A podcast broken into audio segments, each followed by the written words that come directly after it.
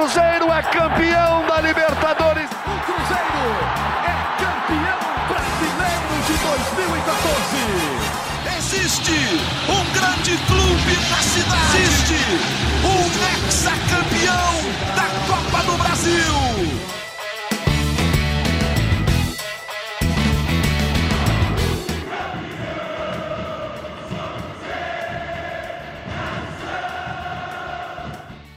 Bom dia, muito boa tarde, muito boa noite. Está começando mais uma edição do GE Cruzeiro, Cruzeiro time de Série A, já classificado para a primeira divisão do futebol brasileiro, mas agora muito próximo de conquistar também o título, a taça da Série B do Campeonato Nacional. Eu sou Rogério Correia, estou apresentando o podcast, estou com o Jaime Júnior, narrador. Presente aí, Jaime. Opa, presentíssimo. E o Guilherme Macedo, do GE. Globo. Alô, Macedo. Fala, Rogério, estamos na área aí. Cruzeiro venceu a Ponte Preta por 4 a 1 O jogo foi lá em Campinas, placar dilatado. Eu até quero saber dos amigos aí. Será que o Cruzeiro ainda está melhorando, evoluindo, mesmo com a classificação já assegurada? Porque o Cruzeiro antes vencia por placares mais justos, né? Agora está ganhando por placares dilatados. Goleou o Náutico, ganhou com o placar avantajado do Vasco e agora goleou também a Ponte Preta. O Cruzeiro continua melhorando, cada dia fica melhor esse time do Pessolano. Vão também debater sobre o time titular do Cruzeiro. O Pesolano mexe bastante no time. Quem seria o time titular do Cruzeiro? Como seria o time titular do Cruzeiro? E falar também do renascimento do Edu. Né? O Edu agora passou a fazer gol um jogo atrás do outro. Passou algumas partidas em jejum e agora é aquela lei do ketchup, né? Custa para sair. Quando sai, sai tudo de uma vez. A gente está com o Maurício Mota também na edição do podcast. Eu queria falar, o Macedo e Jaime, primeiro para o nosso amigo torcedor do Cruzeiro, que está feliz aí com o momento do Cruzeiro, sobre esse jogo contra a Ponte Preta. O Cruzeiro, para ganhar o título, sem depender de ninguém, sem depender de nenhum outro resultado, precisava ganhar da Ponte e ganhar do Ituano na quarta-feira da semana que vem. Aí todo mundo veio falando isso e eu pensei, poxa, mas ganhar da Ponte lá vai ser enrolado, né? A Ponte tá brigando muito para entrar no G4, tem chance de de voltar para a Série A. A Ponte ainda faz 1 a 0 e não é que o Cruzeiro meteu uma goleada. É, o Cruzeiro sobrou realmente em campo nesse jogo contra a Ponte, gente? Ô, ô Rogério, se a gente for pegar o primeiro tempo, primeiro tempo do Cruzeiro, grande parte do primeiro tempo do Cruzeiro, o time estava com dificuldade de jogar naquele campo encharcado, é, de sair jogando com a bola da defesa. O Cruzeiro teve dificuldades. A Ponte Preta, se a gente for ser justo aqui, acho que o placar de 1 a 0 para a Ponte no primeiro tempo seria o, o resultado mais justo. Mas é, é, aquela coisa do time que está iluminado que as coisas estão dando certo, sabe? Diferente dos outros anos, quando a bola pegava na trave e, e, e, entrava no gol do Cruzeiro. Agora ela pega na trave e sai. Já falamos disso aqui outras vezes, né? Isso, é. Esse time está sobrando confiança, sobrando confiança. E eu estava com a minha esposa sentado vendo, vendo o jogo e falei com ela assim, assim olha, o Cruzeiro está num momento tão espetacular que a ponte está, mais para o fim do primeiro tempo, a ponte começou a, a, dar algumas oportunidades do Cruzeiro chegar sabe? E aí eu falei assim, olha, escuta que eu tô falando com você, o Cruzeiro teve algumas chegadas aqui que ele não conseguiu acertar ali o passo final tal, mas esse time está iluminado, o Cruzeiro vai empatar esse jogo no primeiro tempo, você vai ver. Aí bola parada, tum, gol do Zé Ivaldo. Aí, gente, o segundo tempo foi o outro, foi esse vareio que a gente viu aí, o Cruzeiro enfiando 4 a 1 porque aí o, o, Cruzeiro, com esse excesso de, de confiança que hoje, que hoje ele tem, a coisa flui mais naturalmente, né? É claro que temos que destacar algumas, algumas questões aqui. Gol do, do Rafa Silva, o Rafa Silva, quando entrou, é, quando sai o contra-ataque, o adversário inteligentemente o leva para o lado do campo, é, isso faz com que a jogada é, seja mais difícil que o gol aconteça. Né? O adversário sempre procura fazer isso, ele leva o cara para o lado do campo para que ele não possa ir em direção ao gol. E o Rafa Silva foi sendo levado para o lado do campo, mas quando ele dá aquela arrancada e vem levando tudo para entrar dentro da área e fazer aquele gol espetacular, sem bater com força na bola, tirando do goleiro, rasteirinho, que coisa linda, que pintura. Aí é, você pega um menino igual o Kaique. Né? Foi como se ele dissesse: ó, ó, sou jogador de Série A, hein? Série A, é, tô, tô, dentro, hein? Ótimo, ótimo, perfeito. Quer ver um outro detalhe? Pô, contra o Vasco, o, o Pesolano meteu o Kaique no jogo. Na hora que eu olhei a escalação, eu falei, gente, o, o homem tem excesso de confiança mesmo. Ele, uhum. ele tá. É o excesso de confiança que faz com que as coisas fluam naturalmente. Ele meteu o Kaique no jogo, o garoto entrou bem, entrou de novo nesse jogo. A acabadinha que ele dá pro gol, o outro gol do Rafa Silva, que coisa linda. Sabe? Então você vê que o cara tá com confiança para poder fazer. Quando o time tá sem confiança, sabe? tem o jogador tem receio de dar, de dar determinado passo, de fazer determinada jogada. Esse time não, esse time tem confiança para poder fazer o que bem entender, porque sabe que o torcedor vai estar com ele, que o treinador vai estar com ele. E o jogador com confiança, as coisas fluem naturalmente, ele bate para o gol, ele tem confiança para dar um passe mais agudo, sabe? Então esse time está tão certinho, está tão certinho, que mesmo no jogo de ontem, como o primeiro tempo não foi tão bom, né, as coisas acontecem, né, como foi o gol naquele finalzinho, para que o time tivesse tranquilidade para poder arrebentar com o jogo no segundo tempo. É, esse Kaique tem só 19 anos, né? Ele usa um bigodinho ali para parecer mais velho, né, Marcelo? É, estratégia. um bigode é, grosso, mas tem só 19 é, anos. O bigode dele tá parecendo o do Edu agora, depois da promessa que ele fez. Mas é, mas é isso. O Bom Kaique jogador. chama muito bom jogador. O Kaique chama atenção desde a base do Cruzeiro e todo mundo que a gente conversa sobre as categorias de base, e eu procurei saber dele dois anos atrás, na pandemia, o Cruzeiro fez um jogo contra o Santos, na Vila Belmiro, e ele simplesmente anulou o Ângelo. E a gente sabe que o Ângelo, né, lá na, na base do Santos, é visto como um dos principais jogadores para os próximos anos aí, para o Santos fazer dinheiro, usar no profissional, enfim. E todo mundo desde então, todas as pessoas que eu vi e passaram pela base do Cruzeiro, diferentes treinadores, diferentes diretores, e agora ele também no profissional, todo mundo fala sobre a personalidade dele, né, nos treinamentos e tudo mais, e a gente vê isso no jogo. É um garoto que, contra o Vasco, eu estive no estádio e aí a gente tem uma visão diferente, né? A gente vê o campo inteiro, a gente consegue observar os jogadores de uma maneira mais ampla.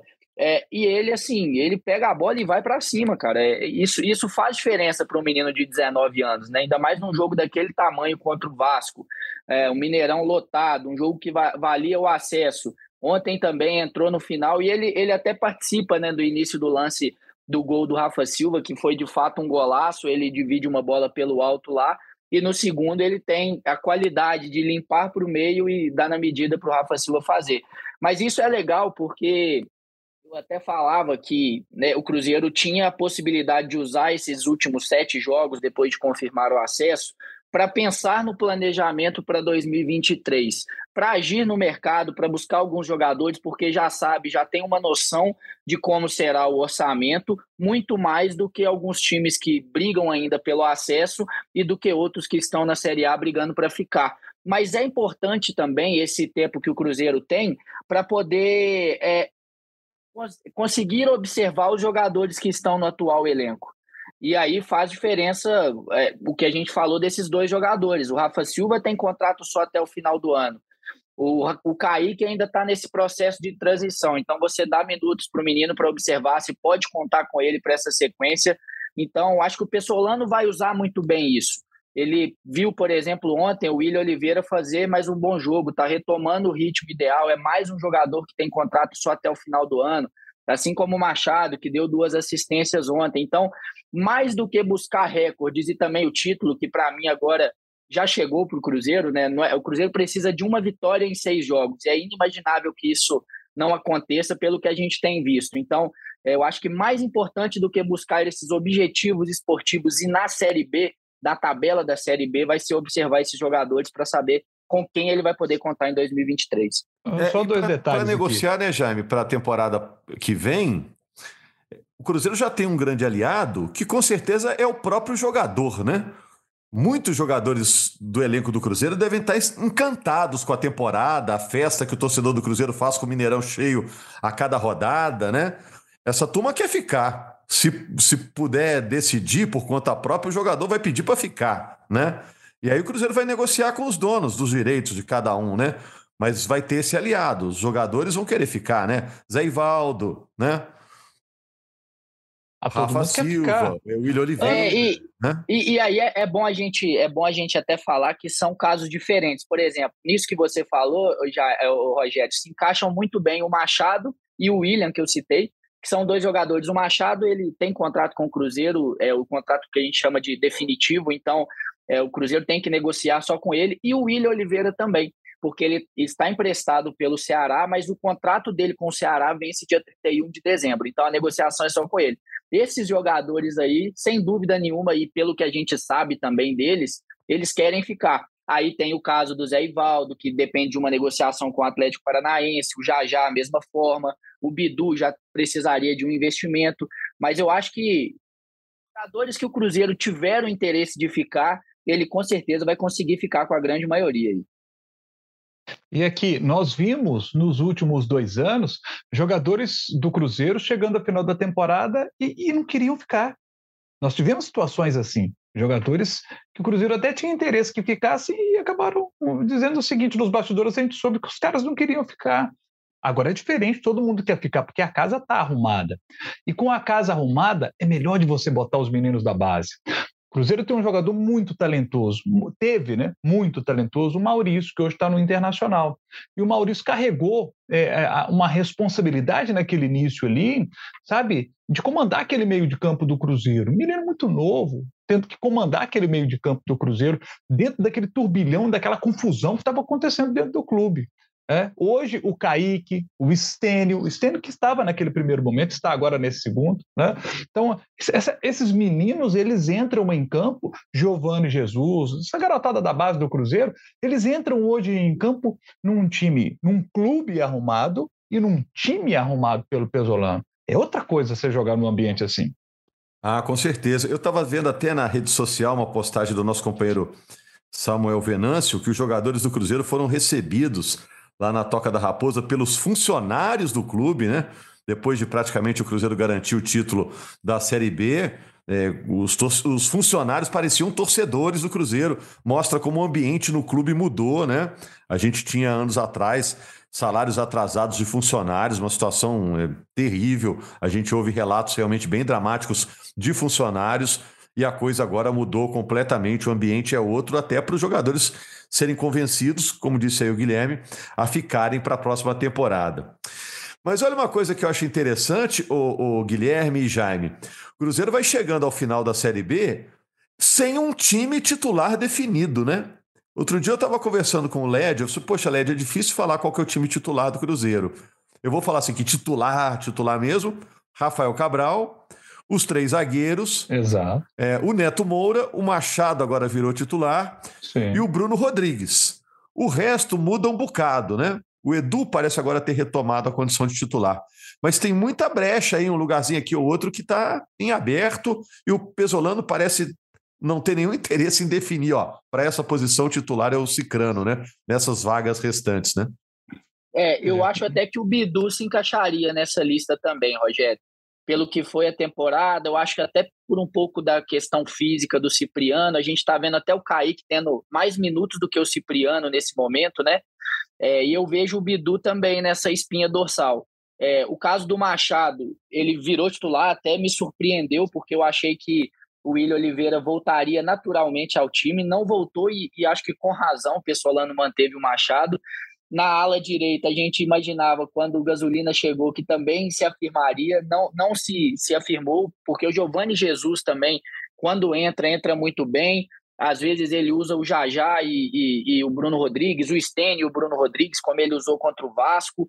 Enfim, eu vejo em aberto também essa, essa função do meia, muitas vezes o segundo atacante, né? Que ontem foi o Luvanor, mas muitas vezes também Contra o Vasco, a gente viu o Lincoln, muitas vezes a gente vê o Daniel Júnior jogando ali. Então, de fato, e, e, sabe o que causa assim, é, que deixa a gente mais curioso em relação a 2023? É que a gente falou desse, dessa espinha dorsal, mas o Pessolano já falou que o esquema com três zagueiros não é o preferido dele. Então, eu imagino até o Cruzeiro iniciando 2023, o Campeonato Mineiro, é, com um esquema tático diferente até dependendo, obviamente, do elenco que for montado, né? A gente não sabe, por exemplo, se o Zé Ivaldo vai ficar, o Wagner, que é o, o, o reserva imediato ali pelo lado esquerdo da defesa, não vai ficar. Então a gente tem que ver isso tudo. E é isso que me deixa mais curioso, porque você falou de algumas vagas em aberto nesse time, e aí entraria, no caso da mudança de esquema, mais uma, mais uma vaga aberta, né? Porque um dos zagueiros sairia do time. É, um armador, um 10, o Cruzeiro com certeza vai ter que contratar, né? Porque isso foi uma carência, talvez a temporada inteira, né, Jaime? É, o Cruzeiro vai trazer esse, esse jogador, pelo que a gente tem ouvido, e acredito que vai trazer também um jogador para o lado do campo, né? Acredito, vejo no Bruno Rodrigues um cara que vai começar como titular é, pelo lado esquerdo e o Cruzeiro traria um, um jogador para ser titular pelo lado direito e, e aí fica a minha dúvida se o Cruzeiro vai trazer um centroavante. O Edu tem correspondido nessa reta final agora, né? É, fazendo seus gols. Tem o Lincoln, tem o Rafa Silva né? para jogar nessa, nessa função ali também. Então, assim, é, eu estou achando que o Cruzeiro talvez possa apostar né, em trazer um cara. Sabe, o Cruzeiro não, não, não tem muito dinheiro, então você tem que apostar em algumas balas de prata. Né? Eu acreditaria é, nessa, nessa posição, um atacante de lado. Eu acho que o Cruzeiro vai procurar trazer um cara né, capaz de ser titular e um jogador para comandar o meio de campo também, o que o torcedor espera ver. Né? E, e, e digo isso imaginando um sistema com a primeira linha de quatro, como citou o Macedo aí, porque o Pesolano, como já disse, ele, ele prefere o, o outro sistema de jogo, em vez desse sistema com três zagueiros, né? É, é claro que ele deve utilizá-lo também na, na próxima temporada, mas, mas como seu principal sistema de jogo, eu imagino, né, seguindo as suas palavras, pelo que ele já citou isso na, em, em coletiva já até há um bom tempo isso, a gente imagina ele começando com essa linha de quatro aí, né? Então, eu acho que é por aí. Vai, o Cruzeiro apostaria num meia e num atacante lado de campo. E o Wesley Gasolina agora tem que tentar ser esse titular absoluto que o Bidu é do outro lado, né? Porque se ele conseguir isso, aí o Cruzeiro não pensa também no lateral direito, né? Porque, é, eu, eu acho, acho que... talvez que o Bidu não vai ficar, não, não senti firmeza aí que ele vai ficar não, viu? Mas, é, é um investimento, é um investimento alto, a gente até tem apurado e tudo, o Cruzeiro está tentando mexer nesse valor, que é em torno de 6 milhões de reais, mas ainda não tem nada definido. O Cruzeiro até está. Tá, Sem trocadilho, né? 6 milhões ah. para Bidu, é caro para cachorro, né? é, assim, por exemplo, é, o Cruzeiro pagou bem menos em dois caras que eu considero mais importantes do que ele, né? O Lucas Oliveira e o Neto Moura. Acho que somando os dois valores, não chegam a 6 milhões, sabe? Então, tem isso ainda, mas o Cruzeiro está tá conversando, está negociando, e, e, assim, a gente tem que lembrar também é, que vai pesar para a análise do departamento de futebol do Cruzeiro, em conjunto com a parte financeira, que o Bidu é, só foi titular a partir do momento que houve essa mudança de esquema que eu e Jaime citamos aqui. Então, se não for o planejamento do Paulo Pessolano, talvez ainda aí que realmente não valha, né? O investimento desse para um nesse momento do clube para um jogador que talvez vá apenas compor elenco. É claro que é importante você ter essa composição de elenco, mas também o Pessolano está analisando no dia a dia o Kaique, o Marquinhos Cipriano, talvez no mercado encontre uma alternativa que consiga suprir bem isso por um valor menor. Então, tem tudo isso ainda para ser analisado e, e, assim, o caso, o caso do Cruzeiro do meio para frente aí é que tem muitas coisas ainda a serem definidas, porque a gente citou aqui o Rafa Silva, que eu acho que bem fisicamente ajuda na Série A pelas características dele, podendo atuar tanto como centroavante quanto como um segundo atacante. O Luvanor também tem contrato só até o final do ano. O Lincoln tem empréstimo até o final do ano que vem mas é um cara que, no acordo, tem a possibilidade do Cruzeiro não ficar com ele para 2023, então também é uma situação analisada. Então, esse setor ofensivo, eu acho que vai ser o que mais vai sofrer modificações. E na defesa, o Cruzeiro vai buscar algumas peças de composição, tanto para a zaga quanto para a lateral. Agora, olha só, gente, só para a gente já ir fechando aqui, é, o Cruzeiro joga na quarta-feira contra o Ituano, né? A gente está gravando o podcast na tarde de quinta-feira. O Cruzeiro pode chegar no jogo contra o Ituano já campeão, dependendo dos tropeços aí do Grêmio e do Bahia, né? E o que é melhor, na opinião de vocês? Que quarta-feira seja o jogo do título, que o Cruzeiro vai ter que ganhar para conquistar o título, ou vai ser mais legal se for o jogo da entrega da taça? Já chegar ah, não, garantido, hein? Não, do título. Porque tem o jogo, o Ituano, seria legal que fosse o jogo do título.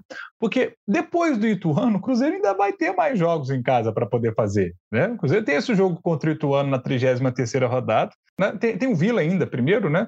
Depois ele volta para casa para um jogo contra o Guarani. Então, assim, esse pode ser o jogo da entrega das faixas. Né? É, o do Ituano, mas legal que seja o jogo do título, né? E, assim, para, nós vamos ter, ter os dois perdendo, né? O Grêmio perdendo e o, e o Bahia perdendo. É, pode acontecer, pode, mas eu acho que esse jogo do título vai ficar para o Ituano mesmo. Não, e, e, um, clima, um clima muito bom também. O Cruzeiro até tá, tá é, ajeitando uma forma ali de poder relocar o torcedor do Ituano dentro do Mineirão para não ter aquele espaço tão grande e uma demanda pequena de ingressos para a torcida visitante, no intuito do Cruzeiro aí ter um público maior do que teve nos últimos jogos, que a gente viu um Mineirão muito cheio, mas não passando de 60 mil torcedores por conta dessas áreas ali é, de separação das torcidas e também muitas vezes por não ter vendido todos os ingressos para a torcida visitante. Então, a gente vai ter esse clima ainda, provavelmente com mais de 60 mil pessoas no estádio, um recorde do Cruzeiro no ano, e ainda com a possibilidade de ter uma preliminar do futebol feminino, um jogo do Campeonato Mineiro de futebol feminino. É, o Cruzeiro ainda aguarda o aval, a, o aval da CBF, mas tudo indica que isso vai acontecer sim. Então, tudo isso, e vai ter essa festa hoje, né, já para comemorar o acesso na Praça 7, com 30, 40 mil pessoas. Eu acho que o Cruzeiro, o torcedor do Cruzeiro, depois de tudo que passou, assim como merecia contra o Vasco comemorar o acesso no estádio, merece comemorar o título também, com uma vitória em casa, né, que sem dúvida nenhuma seria especial para o torcedor que passou tanto sofrimento nesses últimos anos. É isso. Bahia e Grêmio ainda vão fazer dois jogos antes do Cruzeiro enfrentar o Ituano. E eles podem fazer, no máximo, né, três pontos. É, se não fizerem, né, é, o Cruzeiro já será campeão antes do jogo contra o Ituano. Mas é isso, gente. Obrigado então, Jaime. Obrigado, Macedo. Obrigado a todos que nos acompanharam. A gente está de volta segunda-feira falando mais desse Cruzeiro, Cruzeiro que está esse ano dando muitas alegrias ao seu torcedor. E segunda-feira a gente já está na vibe, né, no pique, no assunto do jogo contra o Ituano, esse jogo de quarta-feira que vai encher o Mineirão. Abraço, amigos.